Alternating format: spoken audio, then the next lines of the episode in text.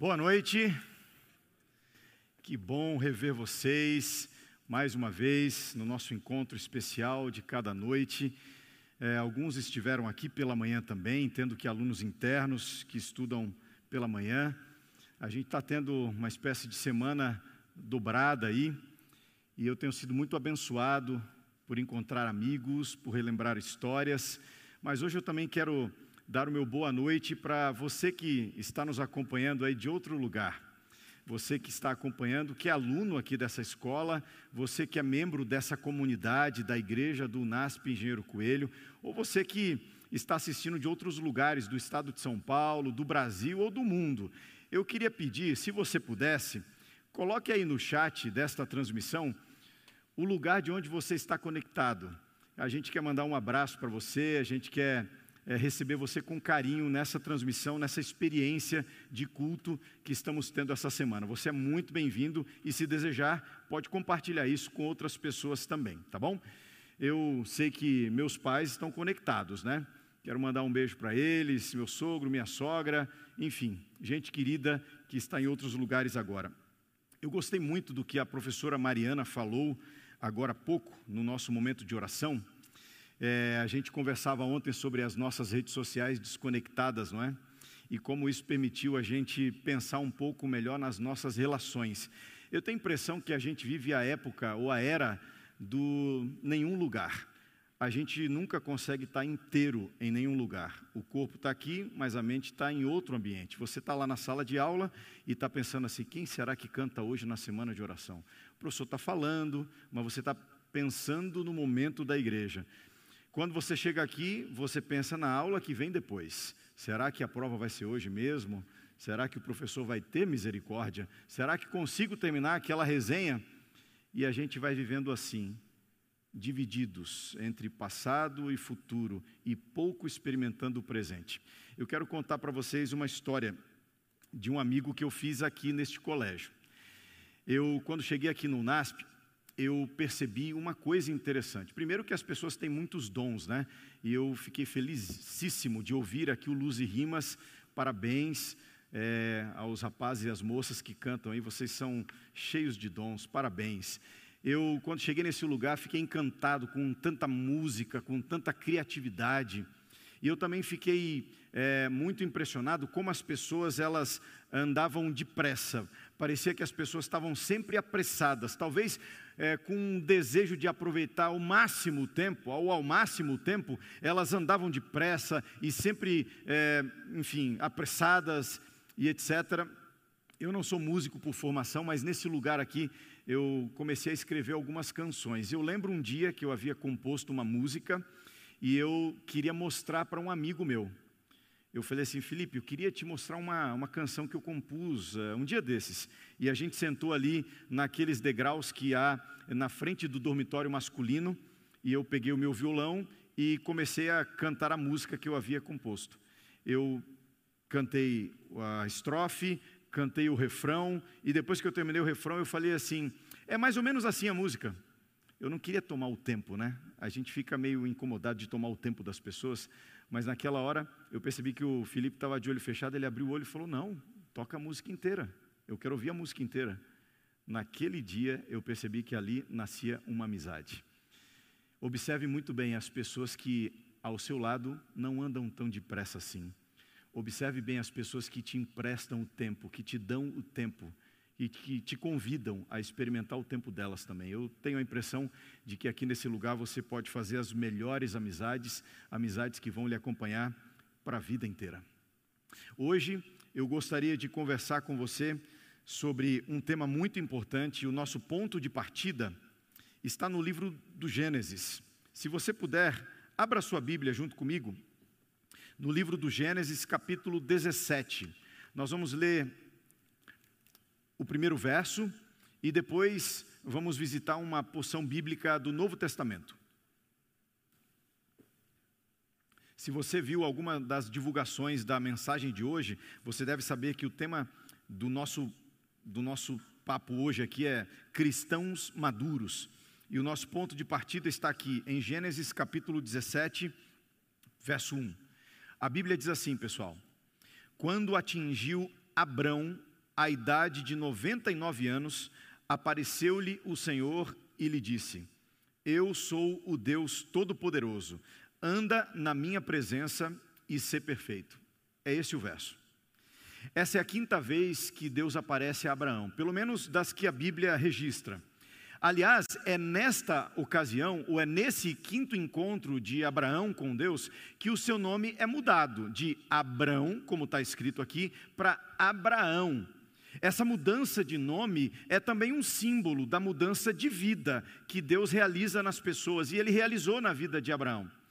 Desde o dia 1, um, quando Deus o chamou para sair da sua casa, do meio dos seus parentes e para ir para uma terra que Deus mostraria, desde o dia 1 um até o dia desse encontro, já haviam se passado 25 anos. Pessoal, eu tenho um pouco mais de 25, né?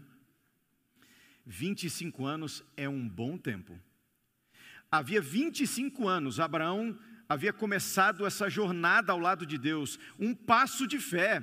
Abraão colocou a mudança no caminhão e foi. O motorista do caminhão perguntou assim: para onde é? E ele disse: não sei, vai tocando aí, Deus vai mostrar. Abraão havia 25 anos antes começado uma caminhada de fé ao lado de Deus, e 25 anos depois, andando com Deus, Deus lhe aparece e diz duas coisas. Você observou? Deus disse primeiro: Abraão, anda na minha presença. Pessoal, não está 25 anos andando? Se a gente for entender o sentido desta expressão ou dessas palavras de Deus, Deus estava dizendo mais ou menos assim: Abraão, eu sei que você está andando comigo há 25 anos, mas não para não. Continua, continua, continue andando comigo, permaneça na minha presença. A caminhada não acabou, a jornada não está completa continua andando comigo. E a segunda coisa que Deus diz é: ser perfeito, seja perfeito. Aqui a gente tem um problema. Quando a gente pensa em perfeição, a gente vai ao dicionário e encontra que perfeição é ausência, obviamente, de defeitos, ausência de problemas. A gente traz essa ideia para dentro da vida espiritual e algumas pessoas acham que perfeição é ausência de pecado, ausência de falhas, ausência de erros. Muita gente desconhece que na Bíblia a ideia de perfeição não é essa. A ideia de perfeição na Bíblia e o que Deus está falando com Abraão não tem que ver com a ausência de problemas, de dificuldades, de limitações, de falhas, porque isso Abraão tinha de sobra. Se você estuda a vida de Abraão, você é, vê um gráfico assim, ó, é, muito complicado, altos e baixos. Uma hora ele é capaz de abandonar tudo para andar com Deus, outra hora ele mente na portaria do Egito, dizendo que a esposa é irmã, outra hora ele é capaz de, de arregimentar os seus servos para derrotar uma nação, confiando no poder de Deus, mas no capítulo seguinte ele volta a mentir sobre a identidade da sua esposa. Abraão vai andando com Deus e é, é uma mistura de altos e baixos, como é a nossa vida também. O que é perfeição então? Qual é esse mandamento, esse convite que Abraão é, recebe de Deus? Perfeição na Bíblia é crescimento, é crescer, é continuar andando com Deus e crescendo. Deixa eu fazer uma pergunta para vocês, só para pensar, nem fala, em nome de Jesus, só para pensar. Vou falar até mais baixo, pessoal. Vocês acham que é possível uma pessoa andar 25 anos com Deus e não crescer espiritualmente? Vocês acham que é possível alguém um dia ouvir o Evangelho, aceitar a mensagem, ser batizado, pertencer a uma igreja e não crescer espiritualmente? Esse convite de Deus para Abraão é um convite muito importante para nós também. Porque nós somos a geração de cristãos imaturos, bebês espirituais. Você sabe o que, é que um bebê faz, né? E não tem nada de errado nisso, para um bebê. Um bebê, basicamente, ele chora e ele dorme. É, mama e dorme. Um bebê faz isso. Quando aquela criança cresce e ela começa a aprender suas independências, suas, ela começa a obter suas certas autonomias, ela não vai mais viver só chorando, mamando e dormindo. Mas um bebê, ele é assim, ele chora. Ele chora porque tem fome, ele chora porque está eh, é, com uma, alguma dor, ele chora. Nós somos a geração de cristãos que só reclamam e dormem. Reclamam porque somos, somos críticos e dormem porque somos passivos. Eu estou conversando com você que é possível andar com Jesus cinco anos, dez anos, 15 anos, 20 anos, 25 anos, desde o dia que você conheceu o Evangelho e achar ou viver com a ideia de que ser cristão é um dia ouvir o Evangelho, assumir um compromisso público, ser batizado, ter o nome escrito num hall de membros, sentar nos bancos de uma igreja, devolver o dízimo uma vez por mês, assistir aos cultos três vezes por semana ler a Bíblia, ler um salmo à noite antes de dormir, orar três vezes ao dia, porque o pastor falou essa semana que tem que orar três vezes ao dia, e achar que as coisas são assim. Mas eu quero falar hoje à noite para algum jovem aqui, para alguém que durante essa semana não quer colecionar mais algumas novas mensagens, para alguém que essa semana quer experimentar novas novas fronteiras na sua vida espiritual, alguém que quer crescer ao lado de Jesus. Tem alguém aqui hoje à noite me ouvindo, que olhando para a própria vida, pensa assim: existem algumas áreas da vida espiritual que eu preciso ainda crescer? Tem alguém que tem esse sentimento? Eu preciso crescer em algumas áreas. Tem alguém? Que bom que você está aqui, porque eu também preciso. Eu queria convidar você a visitar agora um outro texto no Novo Testamento, na carta aos Hebreus. Porque no texto de Hebreus, capítulo 12, ou deste texto, eu gostaria de compartilhar com você quatro conselhos bem simples para pessoas que desejam crescer espiritualmente. Se eu pudesse lhe dar um conselho, se você está com a sua Bíblia física aí como eu estou, se você tiver uma caneta, um lápis, cutuca quem está do seu lado, eu queria que você sublinhasse, é, escrevesse nas margens da sua Bíblia. Se você está com a Bíblia é, no celular, abre um bloco de notas. Eu tenho visto vários de vocês aí com blocos de notas, anotações sobre o dia. Anote esses quatro conselhos, porque eles podem beneficiar você hoje, podem te acompanhar na jornada e através de você podem abençoar outras pessoas. Hebreus capítulo 12, os dois primeiros versos, a Bíblia diz assim, pessoal: Portanto, também nós, visto que temos a rodear-nos tão grande nuvem de testemunhas, desembaraçando-nos de todo o peso e do pecado que tenazmente nos assedia, corramos com perseverança a carreira que nos está proposta olhando firmemente para o Autor e Consumador da fé, Jesus. Até aqui. Obviamente, o capítulo 12 eh, da carta aos Hebreus, que eu acredito Paulo escreveu, obviamente ele vem depois do capítulo 11. E o capítulo 11 talvez você conheça. O capítulo 11 é dividido basicamente em duas partes. Os primeiros versos, Paulo, neles Paulo oferece uma definição do que é a fé. Ele diz o que é a fé, a certeza dessas coisas que a gente não vê, dos fatos que a gente espera. E depois de oferecer essa definição da fé, Paulo ele dá demonstrações da fé. Depois de dizer o que a fé é, ele conta o que a fé é capaz de fazer na vida de pessoas que aceitam, que acolhem, que assumem um compromisso de fé. E o capítulo 11 é repleto de histórias de homens e mulheres comuns do passado que, por aceitarem a Jesus e que, por decidirem andar com Ele, eles viveram coisas extraordinárias. Mas depois de contar essas histórias, Paulo tira os holofotes do passado e agora aponta para o futuro.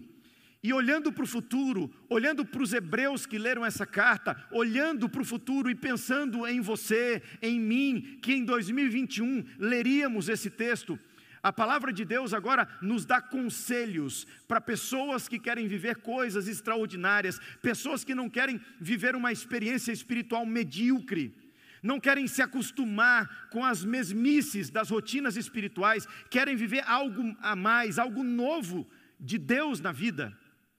E os quatro conselhos são os seguintes: primeiro, Paulo diz, desembaraçando-nos de todo o peso. Talvez alguns de vocês me viram correndo por aí, né? Eu gosto de correr. E eu lembro a primeira vez que eu saí para correr, É, eu morava lá em Brasília, estou contando de história da época que eu morava lá. Eu cheguei em Brasília, pessoal, eu fiz 23 anos lá. E em um ano eu engordei 10 quilos. Também cheguei lá com 62, né? Eu tomava banho assim de perna aberta para não ir no ralo. Era muito magro. Eu engordei 10 quilos em um ano. As pessoas falavam que a gente engorda quando casa. Eu falei, nem casei ainda, misericórdia, está repreendido esse espírito de acúmulo de gordura. E um dia eu acordei assim mais cedo do que o normal, era umas quatro da manhã. Acordei, não conseguia dormir, falei, vou ler a Bíblia. Li a Bíblia, orei, fiz tudo que tinha que fazer. Deu cinco horas da manhã. Falei, quer saber? Vou fazer atividade física, é isso que está faltando.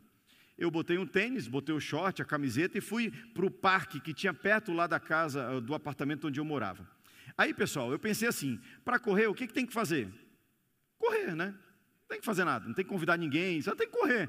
E eu cheguei lá e comecei a correr. Pessoal, eu devo ter corrido uns 500 metros. Eu parei, me encostei numa placa e pensei que Jesus ia voltar para mim naquela hora. O ar faltando, não conseguia respirar. Eu falei, Jesus, eu tenho 23. Quanto tempo eu tenho de vida, meu pai? Enquanto eu estava ali pensando no meu sedentarismo, veio uma pessoa correndo. Tuf, tuf, tuf, tuf. Eu olhei, era um senhor que devia ter pelo menos uns 75 anos de idade. Eu nunca vou esquecer aquele olhar. Eram olhos puxadinhos assim, um asiático. E eu pensei, meu Deus, se Jesus não volta antes, naquela idade, como é que eu vou estar? Numa cama, né? Só pode. Se tiver vivo, recolhi o resto da minha dignidade e voltei a correr. Corri mais 500 metros e parei. E percebi que naquele dia eu só podia fazer isso. Corria 500, andava 500. Corria 500, andava 500. Mas você sabe, o corpo é surpreendente. Tem um ditado dos corredores que diz assim: comece lento, comece com pouco, mas comece hoje. Eu já corri uma meia maratona, mas naquele dia eu passei a maior vergonha da minha vida. Eu cheguei sábado na igreja e conversei com um amigo meu, que era corredor, maratonista, e falei assim: Cara, eu estou começando a correr, você não pode me dar umas dicas? Ele me deu uma pilha de revista assim, e falou um monte de coisa empolgada, e falou: Pastor, vamos combinar um domingo, a gente vai correr junto lá no parque. A gente marcou o dia e a gente foi. Quando a gente chegou lá, eu percebi que ele estava com uns pesos aqui no tornozelo. Falei: Que trem é esse aí, rapaz? Falou, pastor, vou correr uns 5 quilômetros com você aqui no começo, usando esse peso. Depois eu vou correr mais uns 25. Hoje o meu treino é de 30. Falei, não sei nem se eu tenho gasolina no carro para isso tudo. Ele falou, não, mas eu vou correr os cinco primeiro com, primeiros com você. E eu falei, que negócio é esse aí? Ele falou, não, pastor, eu estou treinando para uma maratona e esses primeiros quilômetros eu vou correr com esse peso aqui, que é para forçar a musculatura, que é para testar mais, e quando eu tirar esse peso, você vai ver, aí eu vou voar. Uau, não sabia dessa técnica. Você sabia que quando Paulo escreveu esse, esse texto aqui aos Hebreus, ele estava falando da mesma coisa que o meu amigo estava usando? A imagem aqui é do esporte. Paulo está falando dos corredores que, na preparação da maratona, eles usavam pesos no tornozelo, eles colocavam pesos na cintura, eles se vestiam com várias camadas de roupas pesadas, o que era feito para exercitar, para forçar musculatura, para permitir um melhor desempenho na corrida. Paulo usa aqui numa imagem um tanto negativa, ele diz assim: ó, pessoal, esse peso aí que vocês estão é, sobre o corpo, está na hora de lançar fora, está na hora de desembaraçar desse peso, está na hora de correr com o máximo do seu potencial. Parou a hora do treino, chegou a hora da corrida. Paulo está falando de coisas que atrapalham o nosso desempenho na vida espiritual. Aí você pode pensar assim: ah, é o pecado, né? Pecado não. Pecado ele fala depois. Paulo está falando de coisas que não são necessariamente pecado, mas que se a gente se relaciona com, ela de um com elas de um jeito é, desequilibrado, elas podem facilmente levar ao pecado. Eu poderia dar vários exemplos aqui. Eu pergunto para vocês, pessoal, trabalhar é pecado sim ou não? Que glória a Deus que vocês falaram isso, né? Porque tem até um mandamento na Bíblia que diz: seis dias, é isso mesmo, trabalhar é um mandamento, pessoal. Mas você concorda comigo se, que se uma pessoa é, se dedicar ao trabalho, e essa pessoa ela der tudo lá no trabalho, e ela se dedicar ao máximo e voltar para casa e não tiver mais nada para entregar para sua esposa, para o seu marido e para os seus filhos, ela está cometendo um erro, sim ou não? Tem gente que dá a alma no expediente e entrega as migalhas para a família. Se você se relaciona com o trabalho de um jeito desequilibrado, isso pode ser um peso na sua vida. Eu uso aquele exemplo muito 2003, né? Pessoal, a internet é pecado, sim ou não? Claro que não, né? Se fosse pecado, a gente não poderia se conectar com várias pessoas que estão nos assistindo agora. Mas você entendeu o meu ponto, né? Se a gente se relaciona de maneira desequilibrada com as redes sociais, o que não é pecado, o que não é problema, pode nos levar a posturas, a atitudes que são pecado. Eu coloquei lá no meu Instagram, quando eu passo 45 minutos, você sabia que o Instagram ajuda a gente? Quando eu passo 45 minutos, o Instagram fala assim: ó, você lembra que você é pastor? Você tem que ler Bíblia, orar, você tem que visitar pessoas, tem que preparar o sermão. Chega, né, irmão? Chega. Paulo não está falando de pecado aqui, ele está falando de coisas que, se a gente não se, não se relaciona é, com sabedoria com elas, elas podem facilmente levar ao pecado. O que, que tem sido peso na sua vida? O que, que tem roubado sua vontade de estar com Deus? A sua energia espiritual, seu tempo com a palavra, seu tempo em oração. A gente passa seis horas conectado em redes sociais, passa seis minutos diante da Bíblia e não entende porque não cresce espiritualmente. A segunda coisa que Paulo fala aqui, e eu vou ter que ser bem preciso agora, ele diz assim, desembaraçando-nos do peso, e em seguida ele fala, desembaraçando-nos do pecado. Ah, o pecado também. Você quer crescer espiritualmente? Você não pode ter compromisso com o pecado. Não há crescimento espiritual onde há compromisso com o mal. A gente aprendeu a viver uma espécie de vida cristã harmonizando, é, ajustando o pecado à nossa experiência. É por isso que a gente fala de pecados é, acariciados. Eu acredito que Deus perdoa qualquer pecado, mas eu acredito que a gente deve fazer o máximo possível para arrancar o pecado da nossa vida. Um dia eu preguei numa igreja e na saída um garoto falou assim: Pastor, deixa eu ver se eu entendi o seu sermão. Se eu pecar, pedir perdão e me arrepender, Deus perdoa, certo? Eu falei: Certo. Falou: Tá, e se eu pecar de novo, me arrepender e pedir perdão, Deus perdoa de novo o mesmo pecado? Eu falei, perdoa. Pastor, se eu pecar cem vezes, me arrepender, pedir perdão, Deus perdoa de novo? Eu falei, sim. Ele olhou para mim e falou, então é fácil. É só pecar, pedir perdão, me arrepender e Deus perdoa. Eu falei, seria fácil. Seria fácil se nessa relação só estivesse Deus. Porque, pessoal, o pecado não muda nada em Deus. Sabia disso? Pecado não muda nada em Deus. Você pode pecar não cem, não mil, você pode pecar um milhão de vezes, e o pecado não muda um milímetro da posição de Deus. O pecado não encurta a, a, o alcance da mão de Deus. O pecado não altera os sentimentos de Deus. O pecado não muda a identidade. O pecado não afeta, não muda quem Deus é. Mas o pecado muda quem você é. A primeira vez que você comete aquele pecado, você pode achar uma coisa monstruosa. Na segunda vez, o que era monstruoso passa a não ser tão assustador assim. Na terceira vez, o pecado que era assustador se torna um pouco mais familiar. E se você volta repetidas vezes ao pecado, o que era monstruoso no começo se torna rotina se torna comum. Eu já me assentei diante de pessoas que me olharam nos olhos, aquelas que no passado tinham dito, pastor, como é que eu fiz isso? Elas me olharam nos olhos e falaram assim, pastor, o que, é que tem a ver? Sabe o que, é que tem a ver?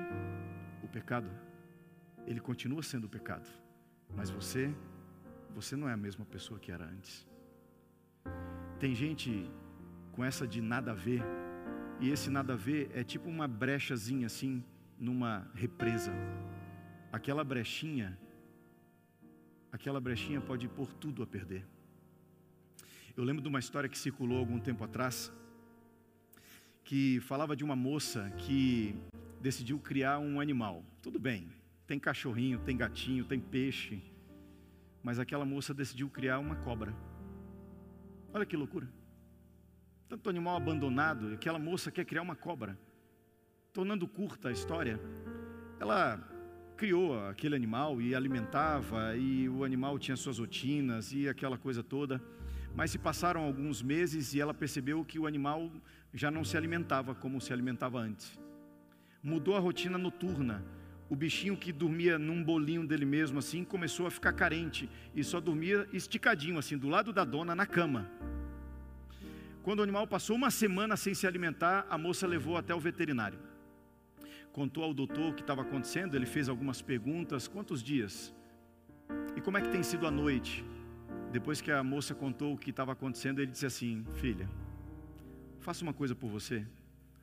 Jogue esse bicho fora, devolva a um zoológico, é, abandone esse negócio.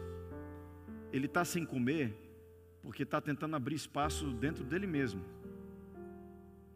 Ele está se esticando ao seu lado assim na cama porque está tentando perceber se já tem tamanho suficiente para você caber dentro dele. Larga esse negócio. Você sabe que eu fico pensando, tem muita gente alimentando, tem muita gente convivendo, tem muita gente criando coisas na vida que tem potencial de destruição. Tem gente convivendo com coisas que podem destruir o casamento. Tem gente convivendo com coisas que podem destruir a saúde.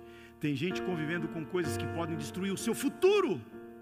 E Paulo diz o que é óbvio, porque as coisas óbvias só são óbvias quando alguém fala. Você quer crescer espiritualmente? Não pode ter compromisso com o pecado. Sai desse grupo de WhatsApp, abandona essa conversa com essa pessoa do passado, abandona esse ciclo de amizades, quebra essas pontes que estão te levando para o pecado, quebra esse caminho que te leva àqueles lugares do passado se você quer crescer espiritualmente, não há crescimento espiritual onde há compromisso com o mal. E para completar os seus conselhos, Paulo diz assim: desembaraçando-nos do peso, desembaraçando-nos do pecado, corramos com perseverança. Esse é o terceiro. Corra com perseverança. E o último conselho ligado a este é: olhando para Jesus. O Pedro vai cantar uma música? Eu nem afirmei, eu perguntei. Ah, está aqui. Aí está o Pedro. O Pedro vai vir cantar uma música e eu queria dizer uma coisa para você. Desembarace do peso, desembarace do pecado, corra com perseverança, olhando para Jesus. Não viva a vida espiritual olhando para o passado, para suas faltas antigas, para os seus erros de outro tempo. Olhe para Jesus. Não viva a vida espiritual olhando para o futuro, ansioso, tentando controlar o que vai acontecer. Olha para Jesus. Não viva a vida espiritual olhando para o lado, se comparando com as pessoas, achando que nós somos concorrentes na caminhada espiritual. Olha para Jesus, sabe por quê? Porque Ele já está olhando para você. Enquanto Pedro canta essa canção, eu gostaria de convidar você a olhar para Jesus. E se é o seu desejo, assumir esse compromisso de crescimento espiritual, em algum momento desta música eu queria convidar você a se levantar para dizer: Senhor, eu quero escrever essa história, eu quero crescer, porque eu quero ser um instrumento nas tuas mãos. No final eu quero orar por você. Opa.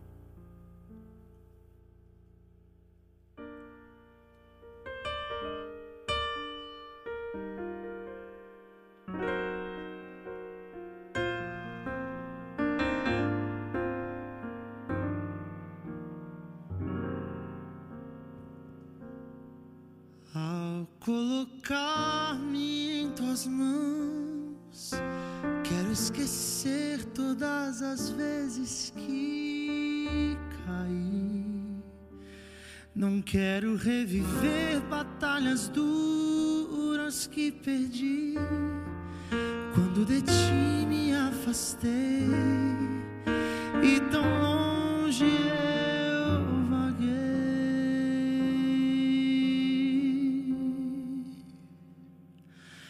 Hoje te entrego outra vez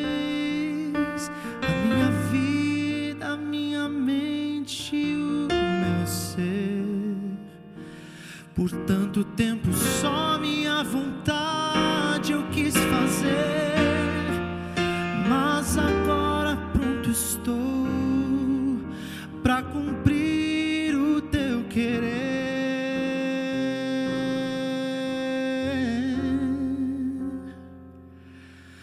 Dá-me força, Senhor, para vencer as provações esperança, Senhor,